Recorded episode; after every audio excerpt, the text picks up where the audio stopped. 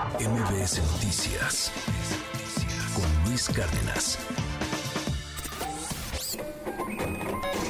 Economía y finanzas con Pedro Tello Villagrán.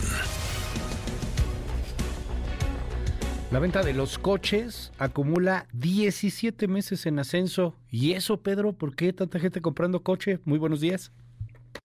Luis, buenos días. Qué gusto saludarte a ti y también a quienes nos escuchan. Ayer en este espacio comentábamos que la inversión extranjera que arribó a la industria automotriz mexicana durante el primer semestre de este año eh, alcanzó un nivel sin precedentes, un récord en la historia del arribo de capitales al sector automotriz, lo que hablaba sin duda alguna de dos cosas. Uno, de la importancia que tiene ese sector en un país como México para la relocalización de procesos industriales y dos, de lo que podría representar para la transición en México de la producción de automóviles de combustión interna a los automóviles eléctricos.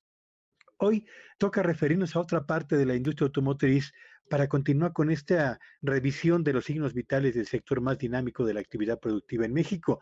Me refiero a las ventas, cifras que corresponden apenas al mes de septiembre que acaba de terminar, hablan que en el mes de septiembre se vendieron más de 118 mil automóviles en el mercado interno, lo que es una cifra no vista en México desde el año 2016 que por cierto fue el mejor año en registros de ventas en el mercado interno de vehículos de la industria automotriz, y representa fundamentalmente un aumento del 35%, sí, 35% más que las ventas de automóviles que se registraron en septiembre del año 2022.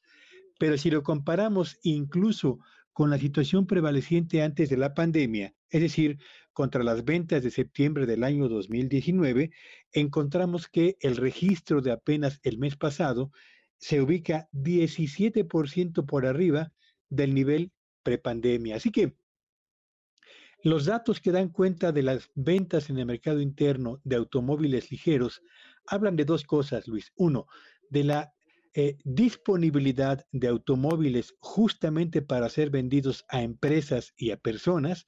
Y dos, de que el importante crecimiento que ha registrado fundamentalmente la inversión productiva en lo que va del presente año se ha traducido, entre otras cosas, en la renovación de eh, flotillas en, el sector eh, empresarial, que sin duda alguna ha impulsado al alza la venta de automóviles. Pero además, si hacemos un recuento de cuánto se ha vendido en, los, eh, en el periodo que va de enero a septiembre de este año de automóviles, estaremos hablando de más de 975 mil unidades que representan un aumento del 25% contra lo que se vendió en el mismo periodo del año anterior y del 14% respecto al nivel prepandemia.